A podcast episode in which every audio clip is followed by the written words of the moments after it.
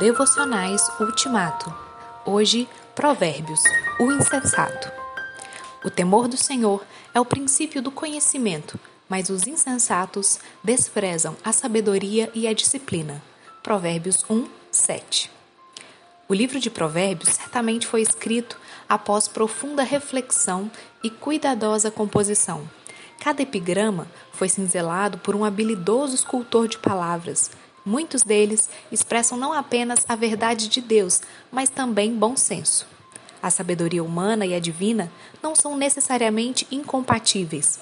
Deus ainda usa esses antigos tesouros de sabedoria para nos ensinar a sua palavra. Uma das características mais cativantes dos provérbios é que eles não são apenas meras frases, mas são enriquecidos por personagens tragicômicos como o insensato, o zombador e o preguiçoso. Obviamente, o insensato carece de sabedoria. Na verdade, os insensatos desprezam a sabedoria e a disciplina. Essa combinação de sabedoria e disciplina é significativa, pois o problema do insensato é mais no aspecto moral que intelectual.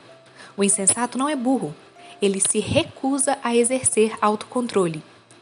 Uma das áreas em que o insensato mais carece de autodisciplina é no controle da língua. Se ele ficasse quieto, poderia até passar por sábio. Mas isso seria um comportamento atípico para ele. Alguns esperam que ele possa contribuir de alguma forma nas assembleias onde os anciãos se reúnem para discutir, mas geralmente ele não sabe o que dizer. Entretanto, ele costuma ter prazer em expor os seus pensamentos e quase sempre responde antes de ouvir, de modo que comete insensatez e passa vergonha. Assim, somos advertidos a evitar os insensatos, pois melhor encontrar uma ursa da qual roubaram os filhotes do que um tolo em sua insensatez.